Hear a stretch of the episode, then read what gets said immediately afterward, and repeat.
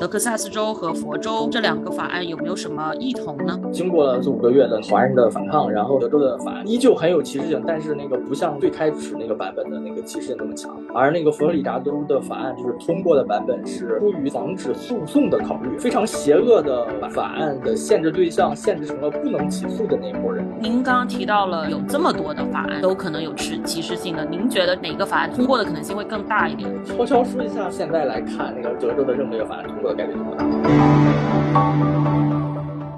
大家好，欢迎来到北美金视角，我是坐标芝加哥的 Annie。今天呢，我们又邀请到了我们的老朋友 Selina。来进一步聊一聊很多华人比较关心的，最近各个有很多州都推出的一个法案啊，就是禁止某些国家，其中是包括中国公民，禁止这些国家的公民去购买房产的法案。那我们首先欢迎 Selina。嗯，大家好，上次我们讨论的啊，都有很多的嗯，总结了很多的意义，非常好。对，这次我也很感兴趣德州方面的。为什么想要做成一个系列呢？而且想要跟大家一起来聊一聊德州的这个法案呢？首先是因为我们。前段时间跟 Iris 聊到的佛罗里达州的这个有歧视性的购房法案，其实是有了最新的进展。在五月初的时候呢，不知道大家有没有关注到，就是佛州的议会是火速批准了这个法案，并且批准的版本里面呢，还有包括针对中国把中国公民单独拿出来的这一章的内容。当然，内容相应的呃，跟之前我们聊到的版本是有一定差异的，但是还是非常具有针对性和歧视性的。另外呢，我们。也知道德州有类似的法案正在进一步的推进，然后德州也是有非常多的华人生活工作的地方，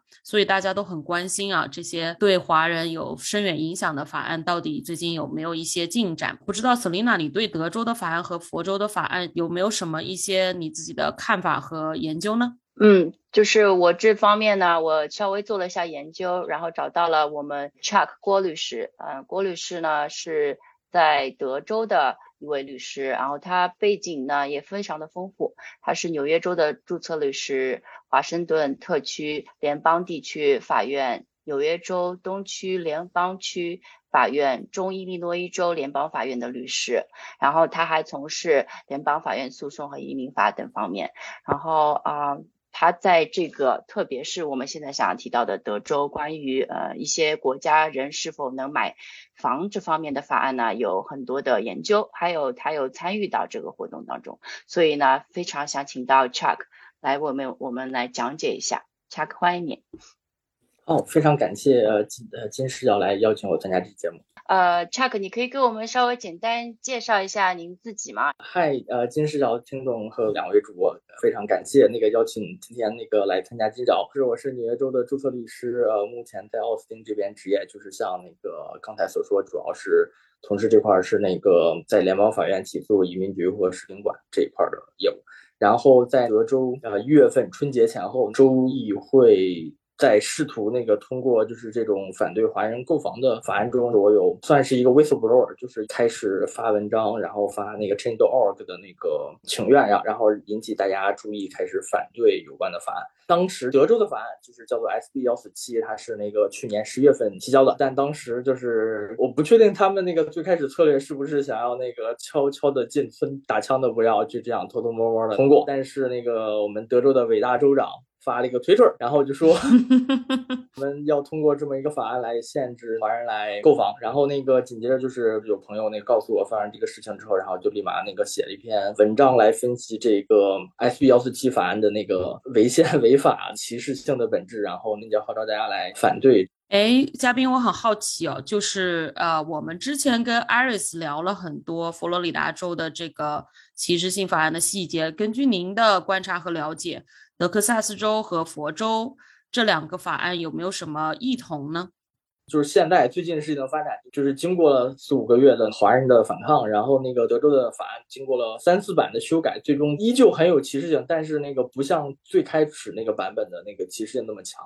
而那个佛罗里达州的法案就是通过的版本是，它是那个对华人的限制更多了，但它那个我觉得是出于防止诉讼的考虑，非常邪恶的把那个法案的限制对象限制成了不能起诉的那一波人，就是你在法院里挑战一个法案的话，就是你得是跟这个法案是有利益相关的。在宪法里面一个原则就是你要有 standing，就是你有没有就是原告的。地位吧，一个不太好的翻译，那有点不太平公平这样子。对他那个，他法案中就是用那个 domicile，domicile，对，那个我们跟那个 Iris 有聊很多次。就是在我看来，他们就是设定这个 domicile 这一个原则，并不是出于税法的角度来，而是出于那个民诉法的角度。就是你为了你这个原告，如果你要想要起诉，呃，佛罗里达州的话。那你在宪法上应该要有那个 standing，就是要有一个原告的能够利益相关的地位。比如说那个 domicile 在佛罗里达州，如果你本人不在佛罗里达州，那你跟这个州没有太大的 connection 的话，那你可能那并没有很强的，就是宪法上的地位来挑战这个法案。这是我听 Aris 的那一期之后，我觉得有必要补充的一点。所以就是我也有。在关注敲打那个诉讼的进展，然后我们律所有考虑在那个寻找原告进行那个在佛罗里达州起诉，然后我们在这里有任何进展的话，也会给大家更新。嗯嗯，对，我觉得就是您提到的关于 standing 诉讼的 standing 的这个问题啊，那我们先来聊一聊德州的情况，就是说，呃，您提到的德州的这个跟佛州不一样的地方，就是说佛州放了一个 standing，让你没有这个 standing 去可能去诉讼。那么德州是什么情况呢？它是很明显的违宪了吗？对，那个呃，我觉得这是个超级好问题。你看哈，那个如同我们最开始讲的那个，就是最第一版本的那个 S 德州的 SB 幺四七，它是 bluntly 限制，呃，限制那个限制那个一切四个国家的呃国民购买德州的一切房地产。首先，对于一些有双重国籍的人来讲，这些人是不能买房的。第二是那个有有那个永久居民身份，也就是有绿卡的人，他也是不能买的。然后第三点是那个持有非移民签证在德州境内的人，甚至不不一定非得在德州境内，就是在美国持有非移民签证的人也是不能买的。然后。还有就是，还有最后一个就是人不在美国境内，但是打算移民到德州的四个国家的潜在移民，他也是不能购买的，是吧？这个是，就是在我看来，这是就是把他那个根据移民状态来分四个不同的，嗯，这个群体。然后那个经过我们的反抗，他们那个的法案中就是把双重国籍和绿卡限制给取消掉，就是加了这个 exception。但是就是在我看来，那个就是对后两者依旧是有限制的，就是那个非移民签证和那个就是打算移民的这个群体。而且这个，而且在我看来，就是最新版本的那个法案对那个最后这一类人，就是还是限制的状态。当然，这个法案本身就是咱们讨论这个法案具体内容，还是要讲，就是它是有这么一个歧视性的成分在里面。因为那个你美国的美宪第十四修正案明明确说了，你那个在美国境内的任何人，他是要受到那个美国的法律的平等保护的。然后你那个单单拎出来这些国籍来说是的话，就是你这个是是一个 based on national origin 的 discrimination，并不是就是呃就是很多人提到歧视，可能是觉得那个是种族歧视，其实歧视的范围很大，就任何包括性别、性取向、年龄、种族、国别，包括地域，这些就是只要是你有在法律上的不公平对待，都是歧视。当然，那个大家一想到歧视，可能联想到种族歧视，是因为非常感谢六十年代的民权运动，让这个杜绝种族歧视的这个思想就是很深入人心。但是对华人的歧视，不是以种族歧视为常见的现象，而是以国别歧视为常见现象。就是从最开始的排华法案，他那个，比如说对于黑人，他不认为黑人是人，而是 property。对于最开始那个华人购买或者是绑架那个华工苦力。来那个美国工作，他们其实也是，我感觉也是被那个当做是奴隶来看待的。那是什么时候的？那是就是比如说修那个洲际铁路，呃，这当然这些都是在排华法案之前了。然后你觉得排华法案这件事情，它那个起因，我想必就是大家都有所了解。那个，但是他的就是从来对华人的歧视起点不仅仅是种族歧视，而是国别的歧视。就是我不让你移民，就是大家都理解，在美国这边，你最终要呃有地位，肯定是为了就是能够有投票权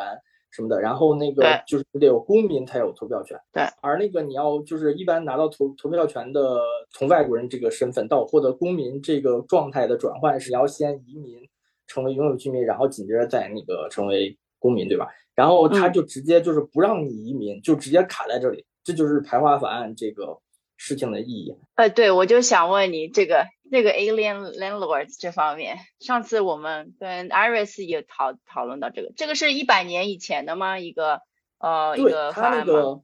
他现他通过这种方式，就是你行，你可以移民进来，你生的孩子都是公民，根据第十四条，但是我不让你活下去。因为那个什么意思啊？就是因为你一个人活在世上，肯定需要私有财产，对吧？私有财产那个你才能够就是积累财富，才能 generate income，才能那个才能活着。That's the way of life，对吧？就不让你打工吗？不让你打工，不让你。然后而那个就是日本当时那个日裔移民，他们主要的工作是去买块地，然后去种田，然后对那个白人的那个种植业有了呃。很大的冲击，所以他们就是开始限制，呃，限制那个移民来购买那个购买土地，就是来经营农场来那个的方式来那个想要限制那个日移民。当然，那个这个法案法条每个州通过的法条，它用词都是不能成为公民的外国人禁止购买土地。但他那个核心就是，尽管他语言是这样讲，但他核心的意思很明显就是是歧视一个特定国别的，呃，外国人的。不太明白这个，您说的这个是所有的外国人，还是说他指定了某一些国家，还是说他他为什么会针对？就好像语言上是泛泛的，但为什么会针对某个国家呢？OK，这是一个很好问题。那个的考虑当时的时代背景是这样，当时那个就是优生学是显学。就是优生学是一个非常种族歧视的伪科学，那个在那个时候，就是大家觉得某个特定的种族是，you know superior race 是高等的种族，然后当然因因此相对的某一些种族就是比较低劣的种族，这是那个优生学的核心论点。然后美国当时的移民法是，呃规定只有 free white 只有自由白人才能成为公民，因此那个法案说。就是法案说不能成为公民的外国人，也就是也就是说那个黑人或者是 you know 亚洲人是不能成为公民的。非 free white。对，所以他这个通过一个非常隐晦的国别歧视来限制移民，这是那个一百年前的 Alien Land Law 的操作。然后当然那个一百年间就是发生了很多事情，就是二战和民权运动，然后那个就是导致这个优生学彻底。被证伪了，就是是一个伪科学证伪了，大家就是不会再，呃，非常明显的做种族歧视，所以就是那个各个州，然后各个州就开在那个在 Alien Land Law 显盛的期间，就是大美国西部的各个州都是有通过那个某种形式的，呃，Alien Land Law 的，有尤其是以加州为首，然后那个包括佛罗里达、包括德、包括德州都有通过这样的 Alien Land Law。然后，但是那个就是民权运动之后，就是经过最高法院判例，经过各州最高法院判例，经过各州的那个呃立法机关的那个投票，这些 Alien Land Law 就都被废除掉了。其中佛罗里达是最晚废除的，十年前才废掉。与此相关但不同的另外一个概念，就是针对种族歧视的，就是 A 就是 ownership。Alien 呃外 foreigner 呃 ownership 的那个限制叫做 restrictive covenant。刚才咱们说的那个 Alien landau 是一个州的立法，就是就是州的立法说我们禁止不能入籍的外国人来那个购买土地，而 restrictive covenant 就是那个每一个房子的地契，它都是地契上是可以加那个限制条件的，就是我比如说呃。这个房子的地契，然后上面加一个条件，就是说禁止卖给黑人和亚洲人，只能卖给白人。所以这个这个房子的 title 就是永远会存在这么一个呃 restricted covenant 之后买到的房子的人都是受到这个 restricted covenant 的限制，所以那个这个房子理论上讲永远都不能卖给黑人或者是亚洲人。这是这是哪几个州推出的？还是这个就是很多州都有，佛罗里达州有，当然我理解别的州有，但是那个直到直到现在，佛罗里达州的很多房产上都有 restricted 呃 covenant。当然，那个根据就是第十次修正案，这些 restrictive covenant 也是那个被应该是违宪，然后不应该去生效。但是因为你不可能再 go back history 去改这些，you know，就是所以说这这些产权地契上永远都会有这个 restrictive covenant，尽管那个有可能已经被判是违宪。我理解的是有两种形式，一种是。呃，各个州规定，比如说像之前的 Alien Landlords 这种以法律的形式禁止你购买一些地产，或者是说禁止甚至是不能成为公民的这些人去购买房产，这就是一种歧视，就是相当于直接明文写在法律里。然后另一种就是像您说的，它是一种隐晦的，比如说它在你所有的这个资产或者财产上标注了，哦，你这个是有 restrictive 的 covenant。对您，就像您刚刚说的，那其实呃，我们现在可能在各个州所面对的是像您说的第一种情况，就是说州开始推行一种立法，然后这种法案呢，其实它是有歧视性的，它是一种国别歧视。那么您可以跟我们介介绍一下，比如说在德州您所在的地方，华人是怎么样使用自己的法律武器，或者说为自己发声，然后让这个法案一步一步的歧视更少，或者是说能够至少是呃相对来讲不是那么的明显的歧视，有没有呃一些方法介绍给大家？这个版本是如何因为我们的抗争去演变的？非常感谢这个问题。十月份首先提的那个德州那个 SB 幺四七法案，确实就是受到我们的很多反对，然后那个也就是之后做了一些修改。但是在这过程中，那个德州的议会可能是确实很想通过类似的歧视法案，所以就是也出了很多不同的版本的其他的限制四国的法案。就是这些那个法案都无一例外的受到了那个华人的抵抗。然后我们像之前说有那个在网上。发那个请愿，然后有那个组织集会，然后就是整从那个一月份一直到现在，我们在不同的城市已经组织了四四五场集会，就是包括那个一月份的时候，那个休休斯顿地区这个新闻刚爆出三天，然后就立马那个就是进行了一场集会，在那个呃 Four b a n County，就是我的那一篇那个请愿是一月十六号，然后他们是一月二十号就立马那个就是组织集会。呃，然后那个休斯顿的那个市政厅那里一月二十三号又举办了一场集会来那个反对。然后我们奥斯汀和那个呃我们举办的集会跟那个达拉斯是同一天举办的，就是是在一月二十九号一个周日。然后那个因此我们就在在这之后，我们就是跟德州的各个议员开始会面，就是那个包括最开始是跟那个参议员，主要跟参议员，呃和那个在那个州委员会，因为这个法案就是。一被引入之后，就是进入了州呃参议院的州委员会，然后跟那个州委员会的各个议员，以及刚才说列举的那呃一系列十来个法案的那个呃的那个作者也进行呃面谈，然后以及那个就是以及跟他进行那个面谈，然后 Zoom meeting。就是您您刚刚提到了十就是有这么多的法案，十几个都可能有持歧视性的，您觉得这个法这些法案中？哪一个特别需要我们华人进行关注呢？就比如说哪个法案通过的可能性会更大一点，我们特别需要关注的有吗？就是悄悄说一下，那个现在现在来看，那个德州的任何一个法案通过的概率都不大。那个就是尤其是那个刚才说的十个法案中，只有目前只有 F 幺四七。有一点点点点可能有可能通过，但其他的法案不都已经技术性死亡了。有，但是那个其中最嗯最恶心的就是那个 H B 二七八八，就是把那个购买房产这个入罪的这件事情，就是定成一个重罪，这个事情非常的值得庆幸的是，就是这个法案已经技术性死亡。当然那个还不能就不要嗯。然后那个高兴的太早，就是目前那个德州的这一次议会会期就是到月底就结束了，所以也就是再有十来天，可能可有可能 HB 幺四七也会正式的挂掉了。但是那个但是那个目前来讲，就是悄悄的 说一下，有可能是很大概率不会通过。有内外因两种吧，内因肯定就是一个交互的过程，就是首先有人 push 他们这样做，然后因此他们就这样做了。然后那个首先那个 push 他们的人就是。呃，push 他们做这种歧视性事件的人，就是那个随着特朗普现象，然后有很多那个极右翼的团体就是敢发声了。在那个特朗普现象之前，这些人都是被政治正确压着不敢说话的，对吧？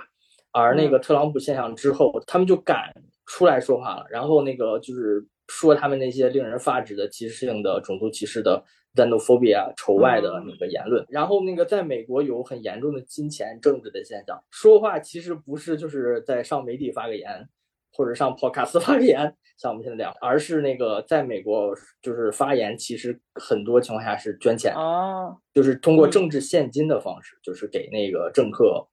呃，就是捐的竞选捐款什么的，然后这是 push 的一方面。然后那个为一方面那个因此那个这些当政者那个为了回应这帮人的压力，想要这种 xenophobia 的那个声音，另一方面他们也必须考虑他们的 career career，就是比如说那个。比如说那个州，我们德州伟大的州长 Abbott，就是我感觉他是应该是有野心，想要那个逐入白宫的，跟那个佛州的对佛州的那个 Sanders，对，甚至跟前总统前总某位 Who shall not be named 的前总统。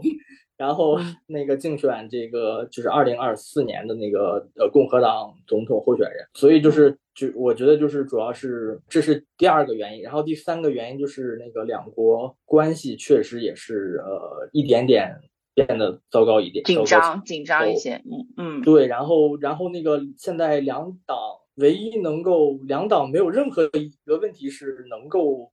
agree upon 的，唯一一个 agree 可以 agree upon 的就是。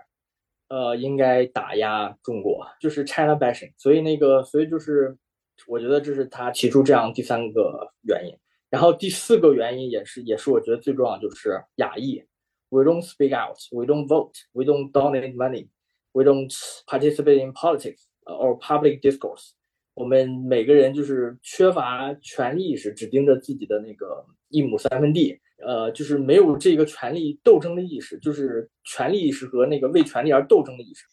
我们都讲到了很多这些，也讲到了对华人的影响。呃，我就很好奇，因为你对那个德州很了解嘛，那我想要呃了解一下，就是德州的这个政治风格有没有什么特别啊？除了你说的他们有的动机，那么还有其他的什么动风格，或者是比如说我之前听说还有什么民意调查问题有误导性之类的，你能跟我们讲一下吗？哦，我觉得这是一个很好的问题，就是那个德州在那个美国的政治光谱里一直是一个比较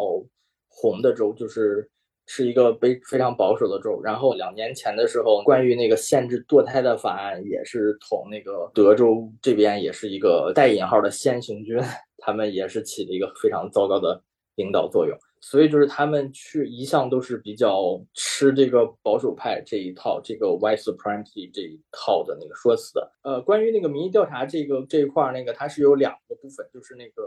呃，就我注意到是两个部分。第一个就是那个最开始那个 S B 幺四七的那个州长转发那个 Twitter 里面那个说到，就是有一个那个保守派团体，他们对共和党的那个投票者的那个民意调查中，就是超过百分之九十的共和党投票者。是那个支持限制中国呃华人什么买房的，然后那个这个这首先这个肯定是就是是一个非常那个 skewed 的民意调查，因为他那个样本他调他就直接说了调查样本是那个共和党的投票者，对吧？就是首先不是所有的共和党都去投票，因为只有那个非常那个 political 的人才会去投票，右翼，对吧？然后那个嗯。对，然后那个，所以就是你这个样本就是非常 bias 的了，有偏向的，然后因此那个调查出来的结果也是非常 bias，就是，然后第二个我觉得比较那个它有误导性的那个民意调查是这样，就是那个在三版还是第还是最后一版的那个 S 幺四七参议院的州务委员会 State Affairs Committee 通过了这个法案之后，然后那个就是但是在卡到了参议院。然后他们为了能够让在参议院通过，在这个新修改的新版本的 S B 幺四七后面附了一个民意调查，然后那个民意调查是一个看上去是疑似是一个好像是一个中立的那个公益组织做的，但是我不确定是不是，我觉得高概率有可能不是，但我不确定。然后那个他问题是他的那个问题，他第一个问题是有误导性的，他的问题问的是你是否赞同限制中国在德州买地。然后那个没有思考的人想的是，他可能限制是中国政府政府在佛在德州买地，但问题是，他这个法案限制的不仅仅是中国政府，他还限制了中国公司，限制了那个打算移民德州的华人和那个呃持有非移民签证的华人，因为他问法是有问题的，可能他调查对象是那个就是确实是比较公允的共和党，然后独立派和那个民主党的人，但是但人家误解了。对，但问题是因为他就是可能这次样本是对的，但问题是他问的问题是有问题的，所以导致那个得出的 polling 依旧是数据依旧是错误的，所以就是，所以我觉得就是他们这个就是完全是在用数据来说谎。但我觉得可能统计学的一个很重要目的就是为了用数据来说谎啊。我我觉得我呃，作为一个曾经做过数据的人来讲啊，我还是要为我们做数据的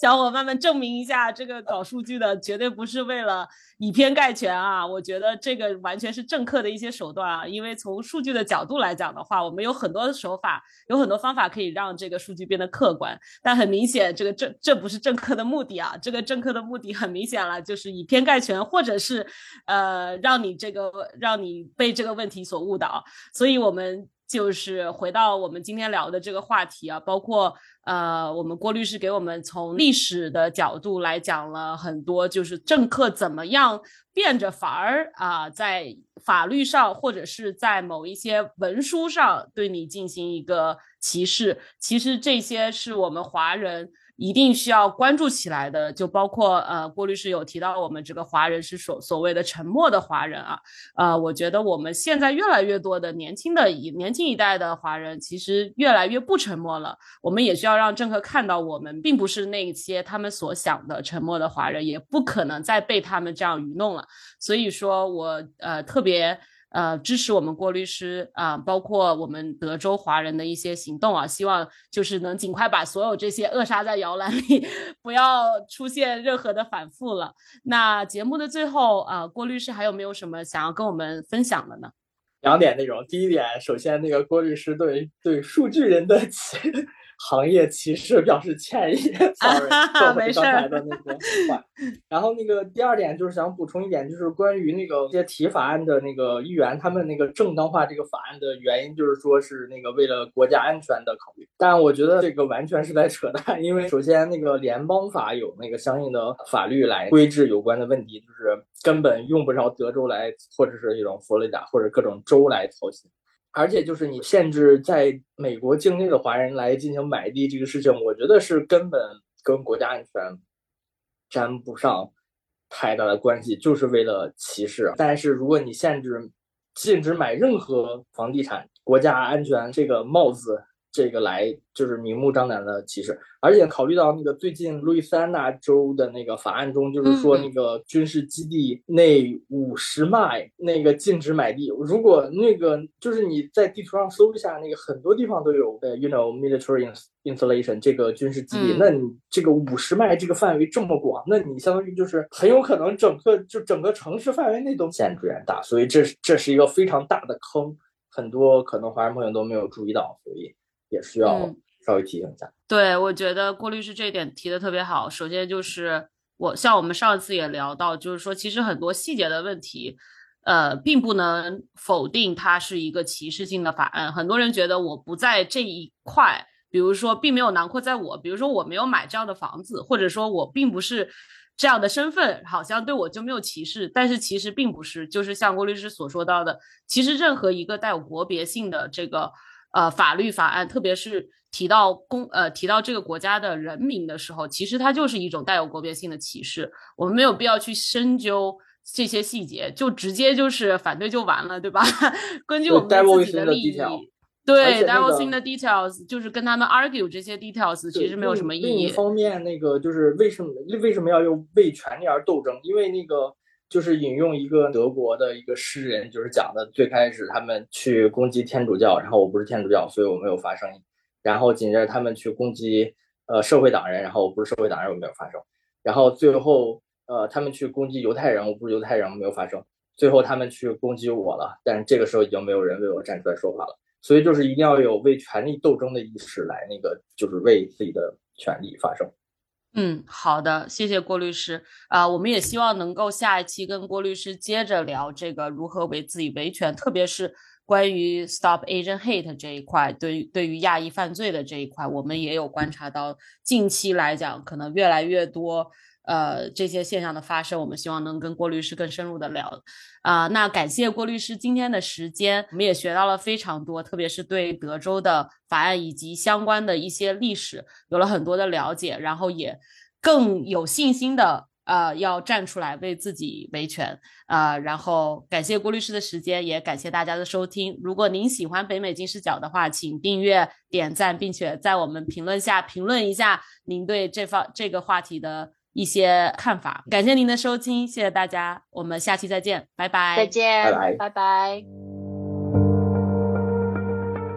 跟金视角聊人生，感谢您的收听，请在各大播放平台和公众号上搜索“金视角”，订阅我们的栏目吧。金融的金，事件的事，角度的角，一键三连，从我做起。我们下次再聊。